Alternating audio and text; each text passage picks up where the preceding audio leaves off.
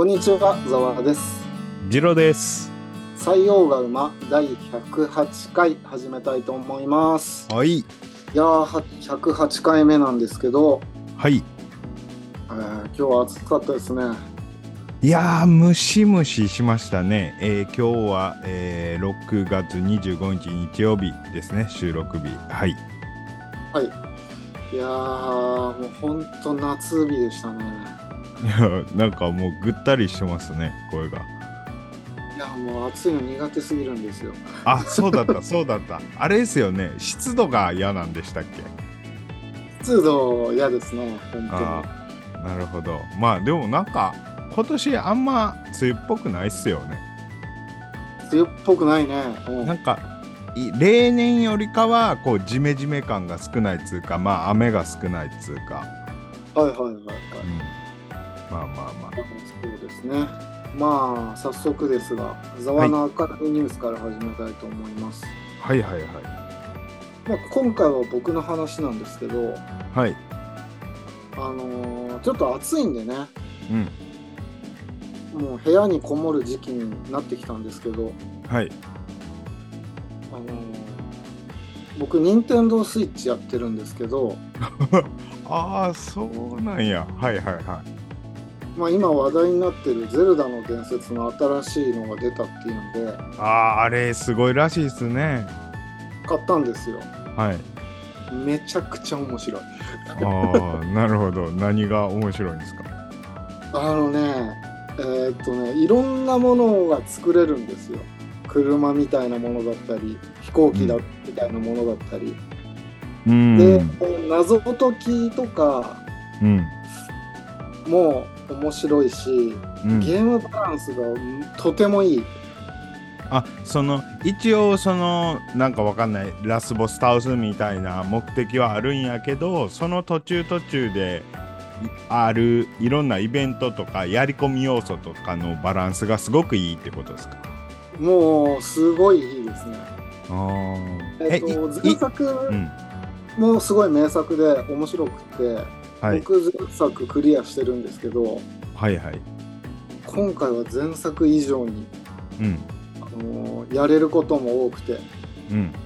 うん、すごい面白いですね、これ。あそうですか。それは店員さんかったね。店員さんに言わせると、うん。もうこの世界のゲームを1本だけしかやらないとしたら、これを選ぶって言ってましたよ。ああいやマジでそのニュースとかでもかなり評判いいですしラジオとかでもすごい評判のいいことを言うてはりますねあ、ラジオでも言ってました。うんいや、すごいっすね、これ。うんよく作ってくれました。ごめんなさい繰り返しになりますけど一応目的はあるんですか？その、えーラスボス倒すみたいなああ、まあ、ありますよ。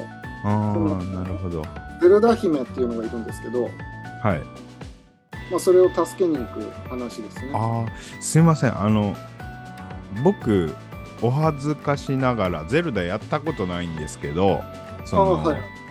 え主人公の名前がゼルダ？あれね、それ間違える人がはい。あのよくいるんですけど、はいはい。ゼルダっていうのはお姫様の名前で、はい。主人公の名前はリンクです。あ聞いたことある。リンクか。はははははえじゃあなんでゼルダの伝説なの？まあ、ゼルダさん え、なんでって言われてもタイトルが。そのゼルダ姫っていうひ姫がいるゼルダっていう国の物語とかやったらゼルダの伝説でわかるんですけど、いやそんなこと言ったらさ、うん、ファイナルファンタジー2以降全部おかしいでしょ。ファイナえ？あ そうねそうね。ファイナルファンタジーって言ってるのに 2とか確かに。確かに確かにそうね。あ言われてみれば。いや間違いないね。うんなるほど。うんまあわかりました。なんか釈然としないけどわかりました。最近は全然ゲームとかやんなあないんですそう。あの実はあの、前回の収録の時かなざわさんにもっと頭使わなくていいエンタメを楽しめよみたいなこと言われたじゃないですか。はいはい、気にしてたんですね。で、あーでも、まあ、多分俺、せんでも大丈夫やと思うけど、試しになんかやってみようかなと思って、あの、スマホのちょっとしたゲームをやりだしたんですよ。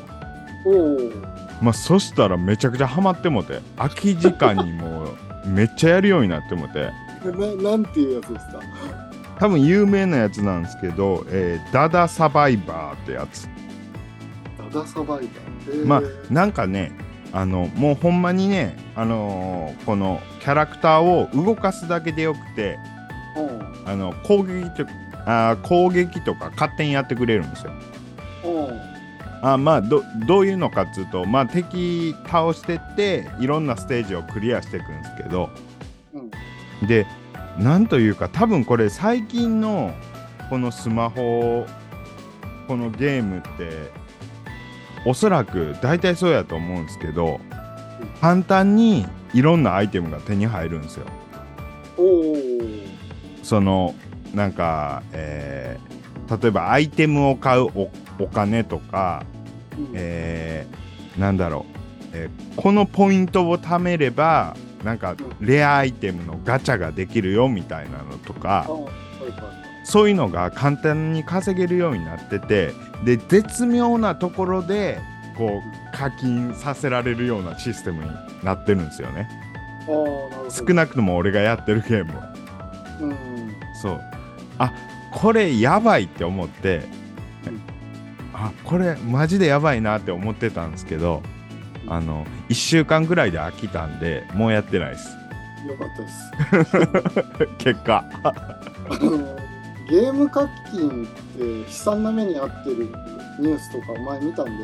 ああまあまあまあいやまあでも本人が良ければいいんじゃないですか 楽しければいやなんか子供が親のカード使っちゃうとか。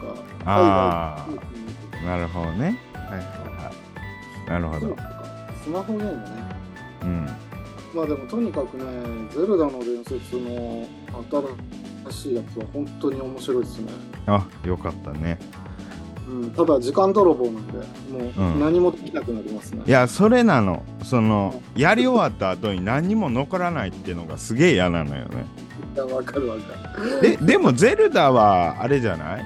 まああのーそんなスマホゲームなんかに比べるとこうやっぱり仕事柄ざわさんとか一応デザインの仕事してるから勉強になる部分もあるんじゃないですか？なるのかな、これ。いや分からへん。分からへん。適当に言うたけど。いやスマホゲームもそれ言うたらそうか。勉強になる部分もあるか。そうやね。いやでもみんな好きだと思いますよ、こんなの。そうそうですか、うん。じゃあ俺やらないように気をつけます わかりました。えハマると怖いんで。はい。僕の方からもちょっとゲーム紹介になっちゃいましたけど。はい。そうですね。なんかありますか？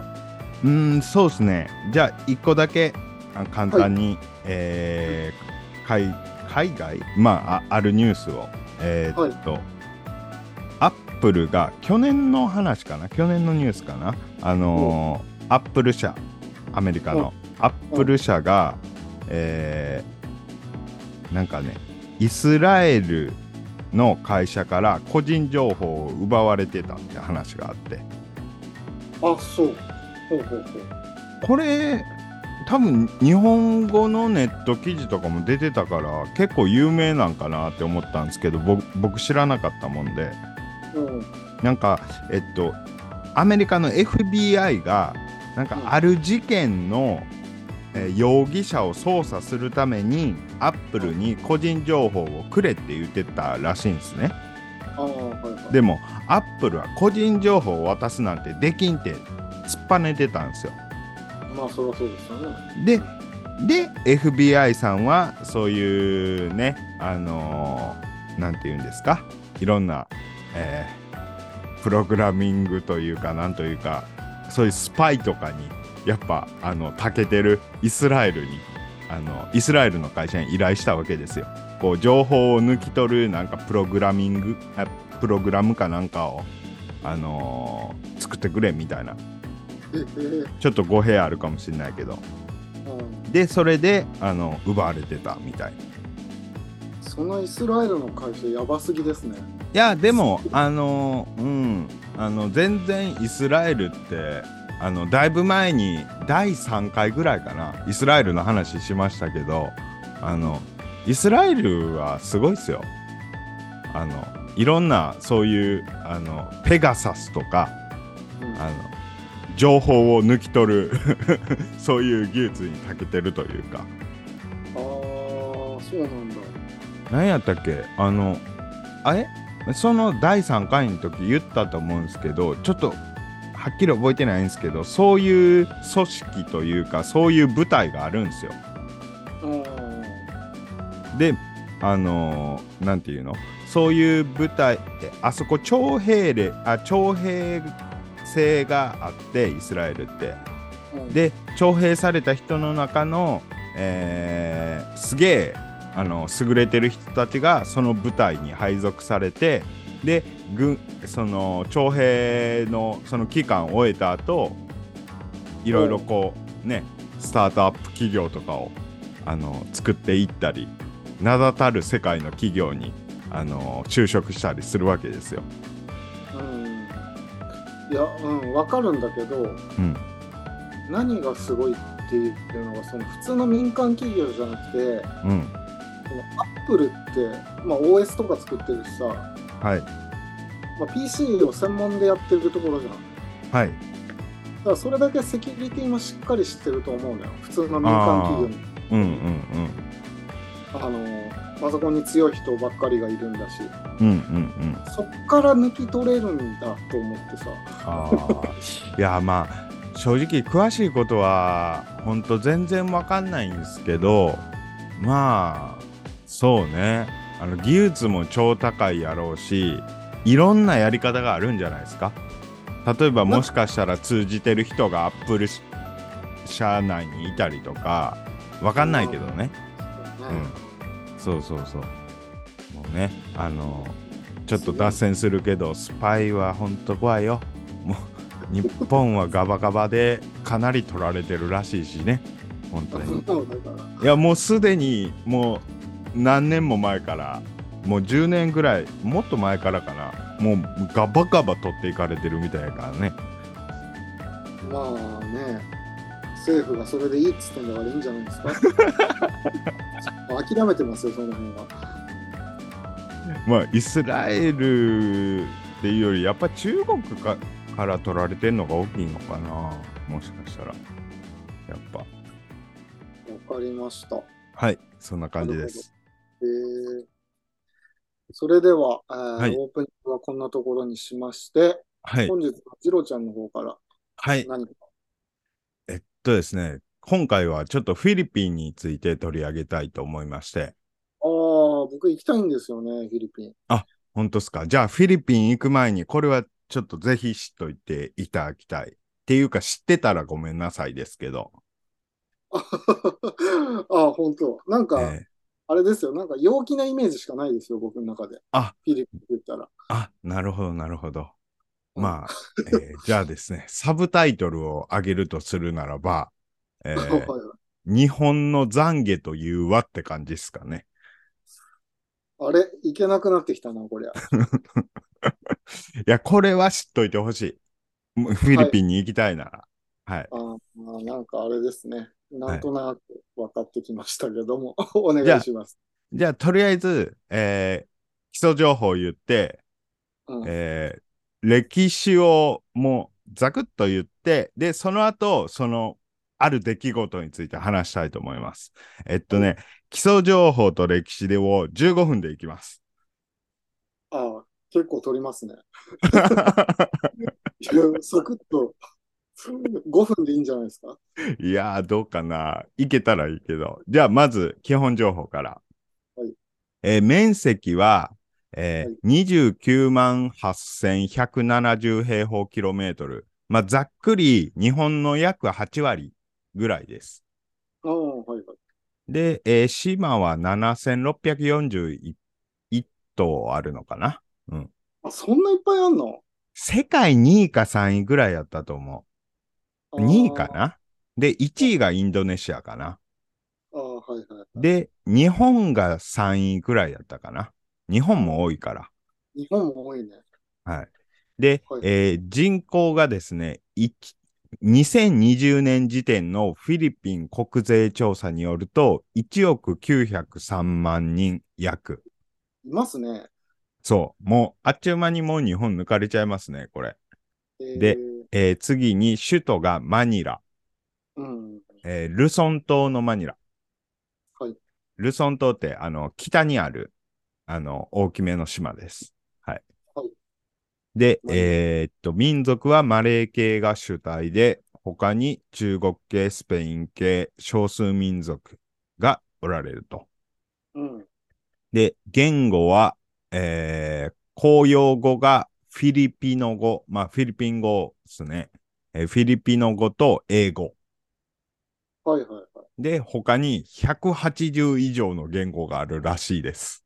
ああ、そうだ。なんか聞いたことあるわ。あ、そうなんですか？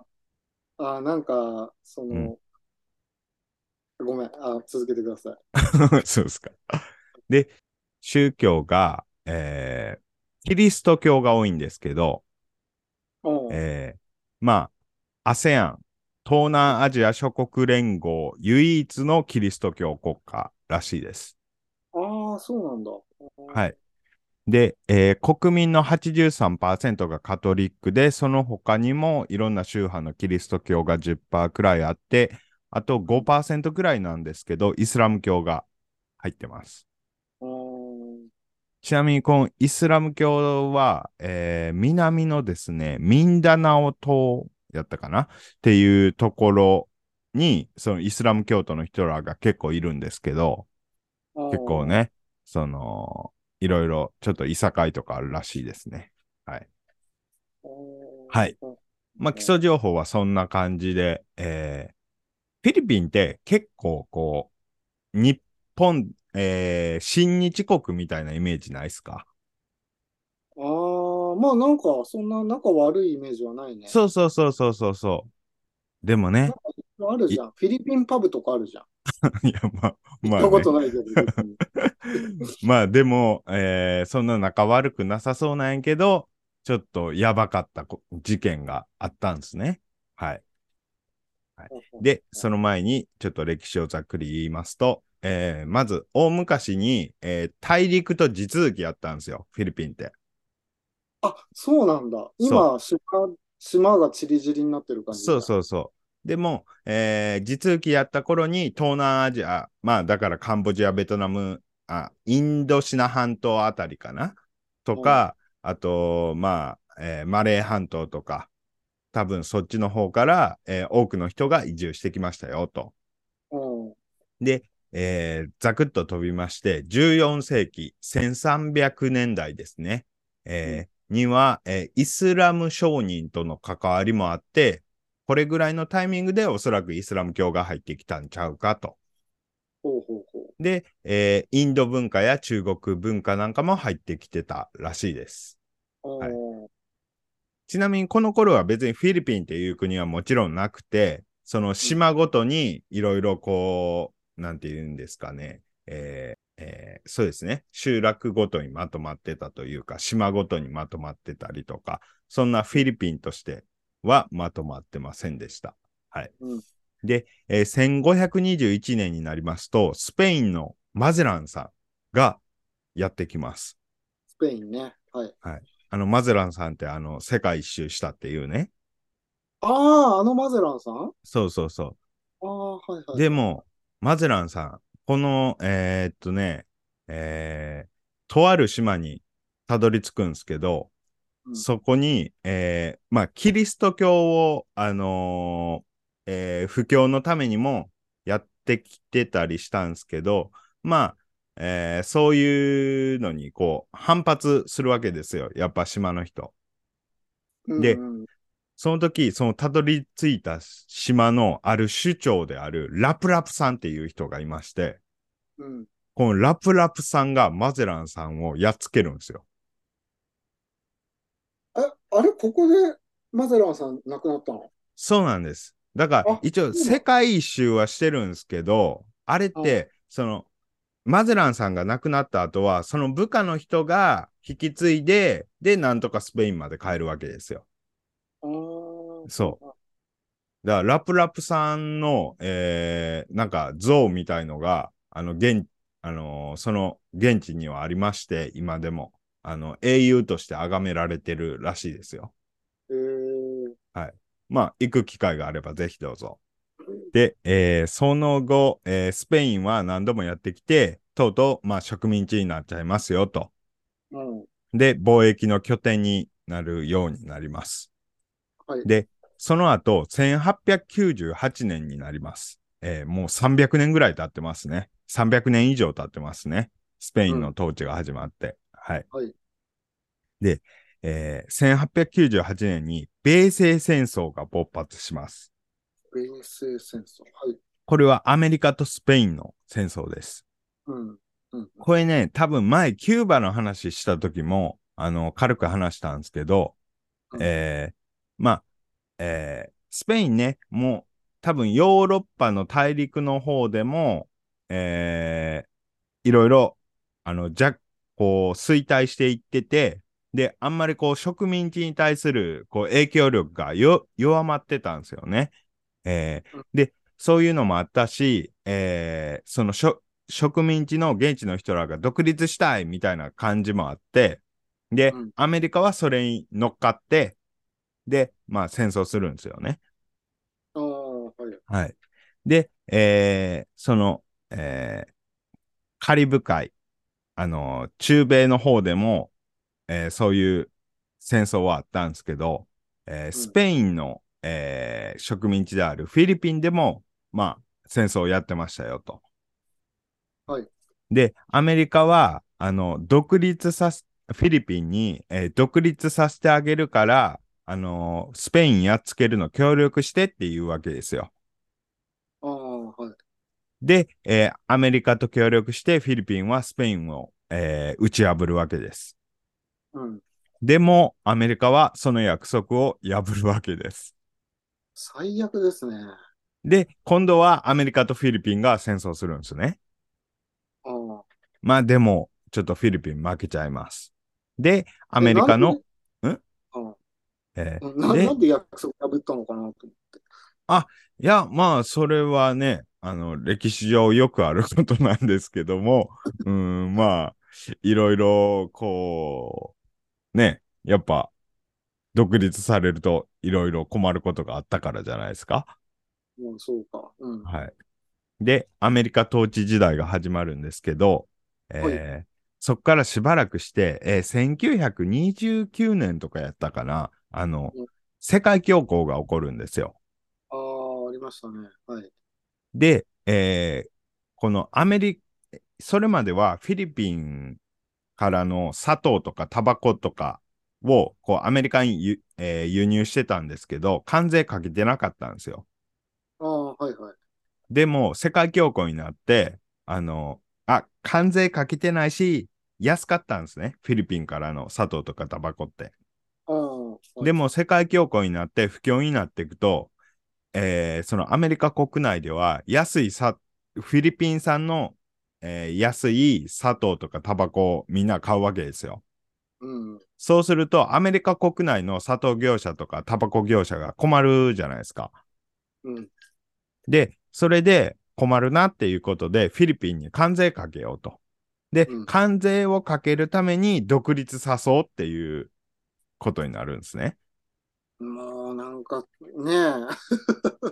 で、都合がいいというか。まあ、そんなもんですよ。現代もそんなもんでしょ。で、えー独立の準備をさしていくんですね。はい。えーで、えー1935年に、えー独立準備機関の政治体制でフィリピンコモンウェルスっていうのができるんですね。うーん。で、えーその1935年、36年から10年後に独立することになってたんですね。はい。ただ、その後、えー日本軍がやってきて、で、あのーい一回は日本に占領されるんですけど、その後、まあ、アメリカが戻ってきて、で、えー日本軍やっつけられて、で、えー日本、日本は、えー第二次世界大戦で敗戦して、えーまたアメリカ統治下になるんですけど、えーその後、まあ、えー1946年かな？に、うんえーフィリピンは独立するんですね。うん。はい。で、その後、まあね、あの、いろいろあるんですよ。フィリピンも。あの、マルコス大統領って知ってます？うん。わかるよ。あ、わかります。なんか、はいはい開発独裁政権をやってたっていう大統領なんですけどね。ああ、はい。はい。で、えーこの人が結構、えー取り巻き、その人プラス取り巻きによって、えーまあ、国を私物化して腐敗した政権だった、なんていうふうに言われてますね。で、そんな時代もあったり、で、その後革命が起こったり、まあ、いろいろありまして、えーそうですね。最近で有名な大統領で言うと、ドゥテルテ大統領。ああ、わかんないな。あの、フィリピンのトランプなんて言われてるドゥテルテ大統領。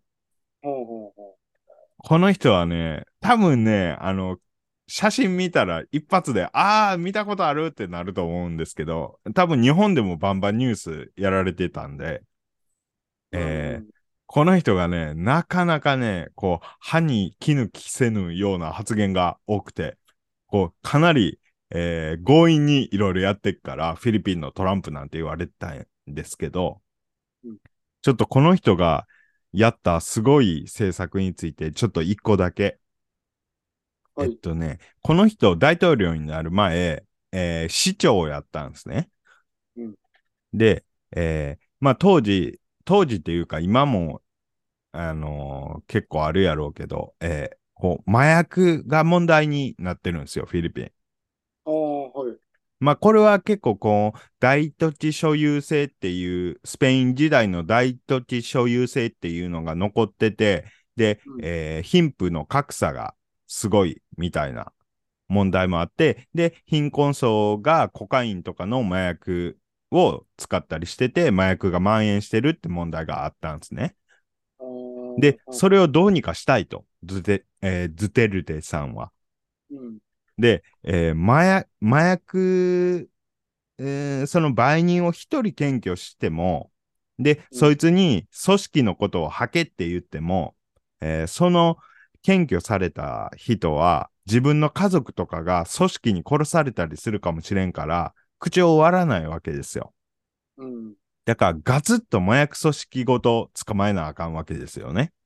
うんでも、それがなかなか難しいから、どうするっていうことで、えーこのズテルテさんが市長時代に、えーうんある、えー まあ、政策をしたんですけども、えーうんあるダバオっていう町の市長さんやったんかな。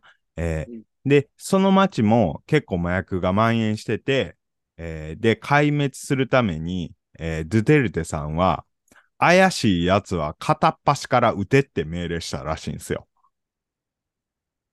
いやー、すごいっすね。で、もう、あのー裁判なんかももちろんなしで。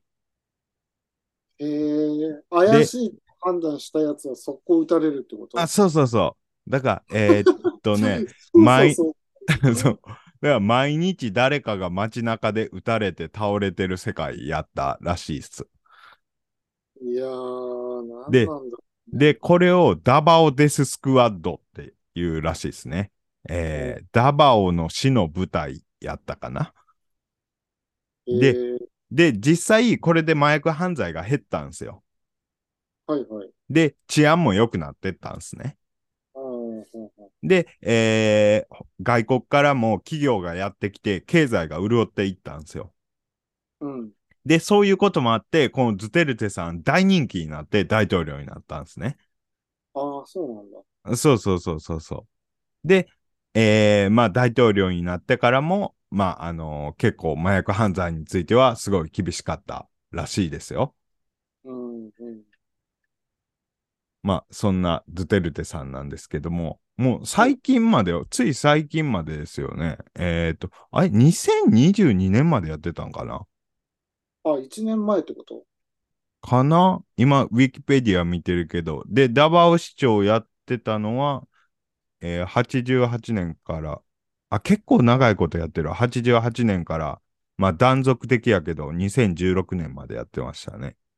うん。あ、今顔見たら、うんなんか日本でも結構ニュースにやってましたね。そうそうそうそうそうそうかなかなり剛腕な人やったみたいですね。で、ちなみに現在の大統領は、えーマルはいえー独裁政権やったマルコス元大統領の実の子供の、えー通称ボンボンマルコス大統領。なんか使えなそうだな。まあ、あのーまあ、子供の方のマルコス大統領。で、副大統領が、ドゥテルテ元大統領の娘のサラ・ドゥテルテさん。あらららら。だ結構、こう、戦後、すごい、こう、インパクトのあった元大統領の子供たちが大統領と副大統領今やってはるんですね。あーそう。ちょっとこれはなかなか目が離せませんね。はい。そうですね。うんはいなるほど。まあ、そんな感じでざくっと歴史を言いました。うん。はい。あ、一個だけちょっと言っときたいのが、ちょっと基地なんですけど、日本って、あの、言っちゃえば、あの、米軍、あの、日本のどこにでも基地作っていいよ、みたいな雰囲気になってるんですけども、うんえーこのフィリピンはですね、えー第二次大戦後、しばらくは、えー日本と同様に、えーアメリカの重要な拠点になってたんで、米軍基地があったんですけど、えー1990年代初頭に冷戦が終わって、その後、えー米軍がアジアの、えーその、えー駐留軍を縮小するってことで、えーまあ、フィリ、まあ、いろんな理由あるんですけど、フィリピンから軍を引き上げるんですよ。うんで、その軍を沖縄に集約したらしいです。ああ、そうなんだ。そそんな感じなの。ちょっと言いたくて。うん。なるほど。じゃあ、すいません。あのー話はぐぐっと、えー第二次大戦下まで戻ります。はい。えーあ、その前に、えーフィリピンの、あフィリピンのアメリカの統治どんな感じやったかっていうのを日本軍が攻めてくる前の話をちょこっとします。はい。えーっと、まあ、アメリカは最初こそかなりこう厳格な統治をしてたんですけども、えーはい。まあ、えーこう、インフラを整えたりとか、えーまあ、電話も鉄道も水道、灌漑施設とか、えー整えたり、あと、教会、学校、映画館、病院とかを整備して、基本的人権や民主主義の概念を与えたとされてるみたいです。はい。で、えー当時、えー結構こうもう、えーフィリピンはすごくこう発展してて、えー1930年代の首都マニラは、えー東洋の真珠と言われるほど、まあ、美しかったらしいです。で、うん当時、一人当たりの所得は日本よりも高か、えー日本よりも高くて、えーこの時期、マニラに出稼ぎに来る日本人労働者もいっぱいいたらしいです。うん。はい。まあ、日本軍がやってくるんですけども、えー日本軍の真珠湾奇襲とほぼ同時に、えー南方資源地帯の占領っていうことで、南方作戦っていうのが始まりまして、えーで、フィリピンもその重要な占領目標とされていましたと。えーで、えー日本軍がフィリピンにやってくるんですけど、米軍も、えーまあ、米軍とフィリピン軍抵抗するんですけど、えー1942年の4月に日本軍はフィリピン全土を掌握しましたと。うんはい。で、この中で、えー当時、米軍のそのフィリピンで、えーえー軍の、えー指揮を取ってたのが、ダグラク、えーダグラス・マッカーサーさんなんですね。ああ、マッカーサーね。はい。はい。で、えー首都の、えー首都にマッカーサーさんいたんすけど、あ、これはもう無理やっていうことになりまして、えーまあ、えー首都を明け渡して、で、その後、えーなんやかんやあって、マッカーサーさんは、えーオーストラリアに逃亡するんですね。うん。はい。で、その時言ったセリフが有名な I shall return っていうやつですね。私は必ず戻ってくるぞと。うん。で、ただ、えーマッカーサーさんは逃げたんですけど、まだ、えーフィリピンには、すごいこう、米兵とかフィリピン軍が、えー残ってたんですよ。はい。で、まあ、日本軍に占領されるんですけど、そんな中で一応抵抗はしてたんですね。ゲリラ的に。うん。はい。で、そんな感じで、えーまあ、日本軍が占領するんですけど、まあ、この、日本軍が結構ひどいことやってたよっていうのが今回の主題であります。やっとですね。はい。はい。で、えーっとですね、まあ日本軍がどういうことやって、どんな感じの統治やったかっていうのを、えーそうですね、3つ挙げたいんですけど、はい。そう、日本軍の統治で、まず一つ目に、えーはいお金の代わりに軍票っていうのを、あの、使ってたんですね。軍票。まあ、軍が発行権を握る通貨です。お金です。はい。軍が作ったお金。で、これを乱発しまくって、えーおかなり 当時フィリピンがインフレ起こし、ハイパーインフレを起こしてたらしいです。ああ、なるほど。ほうほうほそうそうそうそう。で、えー、あと、まあ、アメリカって、まあ、カトリック教国やったわけですよ。ほぼ。う。うん。で、そんな中に日本の概念を押し付けるから、まあ、精神的な反発が大きかったと。うん、なるほど。で、三つ目に、えーまあ、フィリピンを占領した日本軍が、前統治してたアメリカ軍より圧倒的に貧乏で粗暴であったらしいです。ああ、そうなんだ。まあ、もう日本軍、結構自利品で頑張ってたんですよ。はいはいはい。だから、多分、あのーもしかしたら、その、フィリピンの市民から、えー食料を巻き上げたりとか、もしかしたらしてたのかもしれないですね。ああ、なるほどね。はい。うんうんで、そんな中、えーさっき I shall return って言ってた、えーマッカーサーさんが戻ってきます。はい、戻ってきます。はい。で、戻ってきて、えーアメリカ軍が、えー1944年の10月に、レイテ島っていう島に上陸して、日本軍も、えー大軍を派遣して戦うんですけど、まあ、ちょっと日本軍負けちゃいます。ではい。その後今度は、えー首都が、首都が、首都のマニラがあるルソン島に米軍がやってきますと。えーアクル年45年の1月に上陸してきます。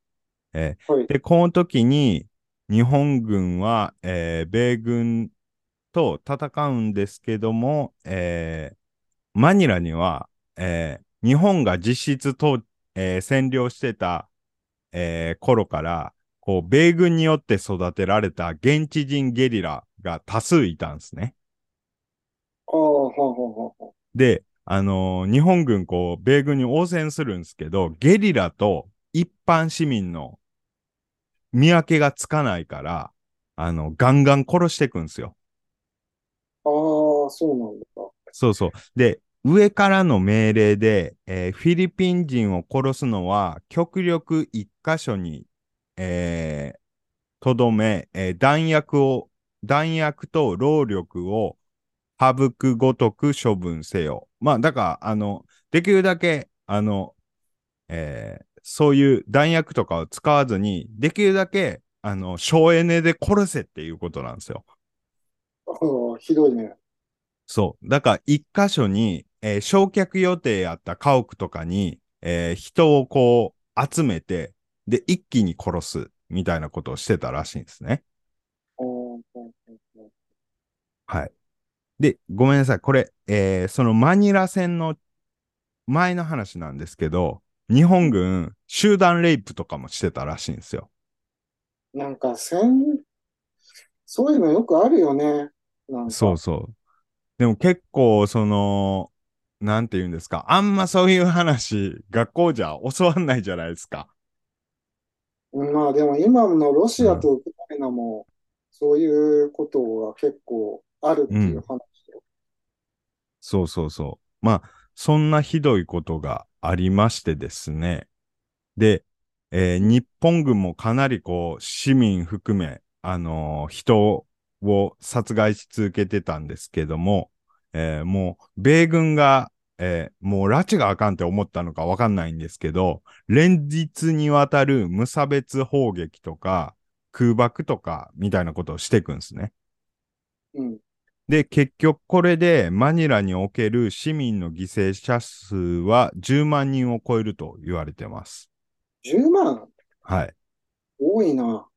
で、えー、まあちょっといろいろ専門家によって意見は分かれるとは思うんですけど、ただ4割の犠牲者が米軍の攻撃によるものとされてるらしいです。うん。まあつまり6割が日本軍。うん。はい。まあ結局、日本軍は敗退していくんですけど、うんえーまあそれで戦後になりますと。えーで、裁判とかいろいろあって、えーまあ当時の、えーし日本軍の将軍とかが、えーすごくこう処刑されていくんですね。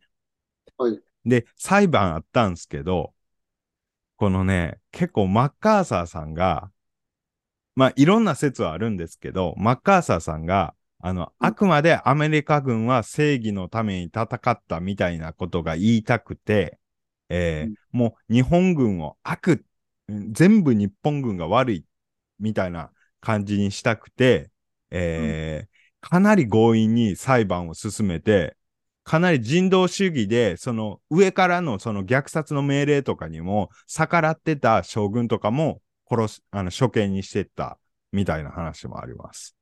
えー、はい。まあちょっとこれは本筋上はずれるんですけど。はい。でまあ日本軍はかなりこうフィリピンに対して虐殺とかすごいことをしてましたよと。うん。で、その後賠償問題になってくるわけですよ。ああ、戦後ってことですか？そうそうそう、戦後。その裁判でいろいろ、その日本の将軍とかも処刑されたり、軍人とかも処刑されたりして、で、その後しばらく経って賠償問題になるわけですよ。はいはい。で、これ賠償問題がすごくて、えーまあ、他の東南アジアの国々、タイ、あ、タイはそん、違うか、えーベトナムとかカンボジアとかラオスとか、えーまあ、賠償していくんですけども、はいもう、ちょ、フィリピンに対する賠償が、もう、桁が全然違って、えー他の国が多くても、えー100億とか、うーん、まあ、何百億、100億、200億ぐらいかな、多くても。それぐらいやったらしいんですけど、えーフィリピンは、あの、こう日本に言うわけですよ。あもう、もう1900億ぐらいくれと。うん。で、えーっとね、日本の、その、えー日本は、えー野党、日本の中の野党は、いやいや、それはちょっと無理やってっていう話を、その与党に言うんですけど、でも与党の人は、いやいや、これぐらいで済むなら安いもんやって言って、その1900億をガツッと払うわけですよ。その、まあいいや。はい。え、なんすか？なんすか？あ、いや、その1900っていう数字はどうやって出したのかなと思って。うーん、まあ、概算じゃないですか。被害被った分と慰謝料みたいな。ああ、うん。他の国に比べて桁違いじゃない、?10 倍以上違うってことそうそうそうそうそう。で、これ、あの、まあでも実際、あのえー東南アジアの中では、もう段違いに被害を受けてるんですね。フィリピンって日本から。ああ、はいはい。これちょっとなかなか知られてないんですけど、多分俺らの、えー父親世代とかやったら知ってはるかもしんないですけど、ちょっと最近はあんまり、あの知られてないみたいで、うんで、この1900億っていうのが今の当時の額なんで、えー今の額に直すと、まあ、ちょっと正確にはわかんないですけど、多分10倍、20倍くらいちゃうかみたいな風に言われてますね。ああ、そう、いやー、そうなんだ。そうそうそうそう。それくらい賠償したんですね。うん。うん。で、その後、えー実際、あの、このフィリピン戦で、えー日本軍って、えー都合75万人もの大兵力を送ったらしいんですよ。で、そのうち実に50万人もの兵士が戦死したらしいんですね。結構死んでんな。そうそう。それでやっぱり遺族の方々とか、その戦後、こう、えーやっぱ参りに行きたいじゃないですか。フィリピン、あの、亡くなった土地に。ああ、そうですね。はい。で、遺族の方々とか、あの、行くわけですよ。そのうんフィリピンに。でもまあ、賠償金払ったとはいえ、もう、フィリピン側からすると、もう、ほんまに憎まれてるわけですよね。うん、そりゃそうでしょうね。金払ったって許される。そうそう、もちろんそうそうそう。だから、あのやっぱこれは長い時間をかけて、やっぱ謝っていかなあかんことですよね。で、それで、えーっとですね、1962年か。当時の、えー皇太子ご夫妻が訪れた時も、やっぱその辺すごい気をつけて訪れて、あの謝罪して、ってしてはったらしいんですね。で、えーそれに倣って、もう日本人の遺族全体が、えーフィリピンを訪れると、えーこう、謝罪の気持ちを持って、あのそのフィリピンの方々に、えーこう、なんていうかな、その被害を踏まえた上で気を使って行動してたらしいんですね。うんで、えーまあ、それによって、えーフィリピンの方々は寛容な態度を持って温かく迎えてくれたらしいんですね。はいはいはい。最初はやっぱりすごいやじられたらしいんですけど、やっぱこう天皇、天皇さん含め、こうこえー遺族の方々みんながやっぱりそういう、あの、申し訳ないっていう気持ちで長年、こう訪れて、フィリピンを訪れてたから、どんどんどんどん、こう、いいサイクルが生まれてったんですね。うんうんそうで、それによって、えーどんどんどんどん、こう、親日的な感じになってったんですよ。はい。で、えーただ、まあ、今では、もう日本とフィリピンって、あ、うまくいってるやんっていう雰囲気で、えー日本の若者も、フィリピンの若者も、そのフィリピン戦についてあんま知らないんですよね。はいはい。そうですね。今、仲いいからといって、まあ忘れてはいけないよねっていうことが、いろいろ記事に書いてあったんですよ。はい。いやー、その通りやなと思って。まあ、ただ、片や中国や韓国とは、なかなかそういう面ではうまくいっていないんですけどもね。うーん、そうですね。はい。以上をちょっと今回言いたくて、はい、まとめました。はい、わかりました。はい。なるほどな。まあ、戦中、まあ、どこの国もあるんだろうけどね、そういう話は。そうそうそうそまあ、とりあえず、そうね。うん。今は別に仲いいんでしょ？う。まあまあまあ、そうそうそうそう。まあ、あの、やっぱりこう、フィリピンが寛容な態度を取ってくれたっていうのは、まあ、一緒にこう、経済の面で、やっぱり、あの、協力してやっていきたいっていう思いがフィリピン側にあったからっていうのもやっぱあって、で、それで、えーその、フィリピンでの戦争のことも、あの、えーフィリピンは許して、で、日本は謝罪し続けて、で、そのいいサイクルで、うん、あの結構仲良くできてるみたいですね。あーまあまあ、それは、そう。ただ、ただ、忘れちゃいけないんじゃないのっていう。まあね。そう。なんかね、あのーやっぱ最近、どんどんやっぱ日本でもその報道をしなくなってってるから、あのーまあ、現地のそういうやっぱフィリピンでのその被害のことは忘れないよみたいな、そういう団体がすごいこう怒ってはるらしいんですよ。うん。いや、確かに、あの、賠償金払ってもらったし、その、いろいろ支援とかもしてくれたかもしれんけど、いや、それはいかんのじゃないかと。ちゃんとそれは伝え、えー伝え続けていいく問題なんじゃないのっていうことを言うてはるんですね。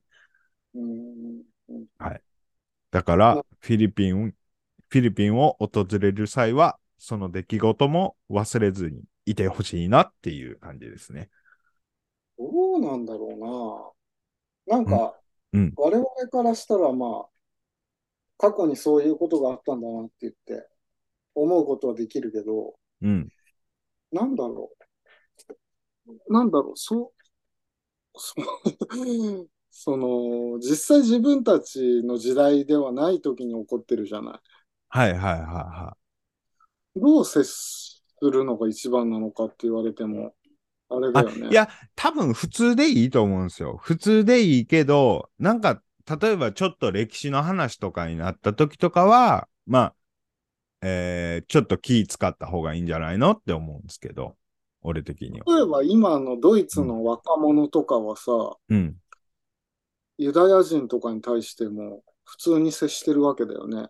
はいはいはいはい。